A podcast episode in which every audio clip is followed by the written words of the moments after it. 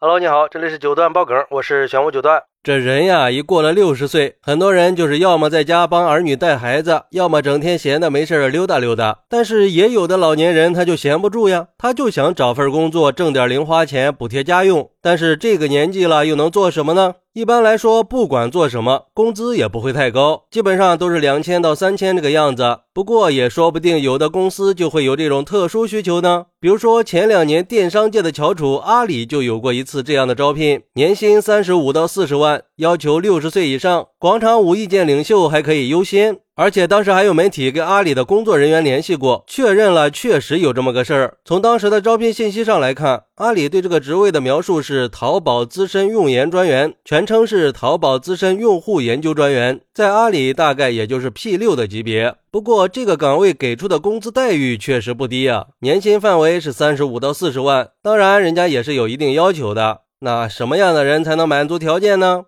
首先就是六十岁以上，跟子女的关系融洽；其次就是需要有稳定的中老年群体圈子，并且在群体里还要有比较大的影响力。如果是广场舞的意见领袖或者社区居委会的成员，可以优先考虑。还有就是要有一年以上的网购经验，有三年网购经验的优先。爱好阅读心理学、社会学这些书籍内容，并且热衷于公益事业和社区事业，有良好的沟通能力，善于换位思考，能准确的把握用户感受，快速的定位问题。可是这阿里为什么要设置这么个岗位呢？其实呀，就是当时淘宝准备全面围绕中老年消费群体的场景和需求，定制全新的亲情版本体验，打通家人之间的互助，用精准运营来实现更立体复合的千人千面。说白了，就是以老人的视角，帮助淘宝更好的了解老年人。主要就是从中老年群体的角度出发，深刻体验亲情版的产品，并且发现问题、反馈问题，然后定期的组织发动身边的中老年人反馈亲情版的使用体验，通过问卷调查的形式反馈中老年群体的体验情况和用户需求。嗨，这不就是用户调研吗？而且啊，当时这个招聘发布以后，收到了大量的简历，还进行了加班加点的筛选。看来这钱的诱惑力还是挺大的嘛。不过这也只是个别现象而已。像我岳父就经常念叨着想出去找份工作，但是我们都觉得已经六十多岁了，也该歇歇了。关键是这个年纪能要你的地方也确实不多了，毕竟超过六十了就买不了保险了，可不是社保哈，是买不了商业险了，风险太大，对自己也没有保障。一般六十岁以后就只能以个人名义买一些意外险之类的小保险，这对企业来说是没有任何保障意义的。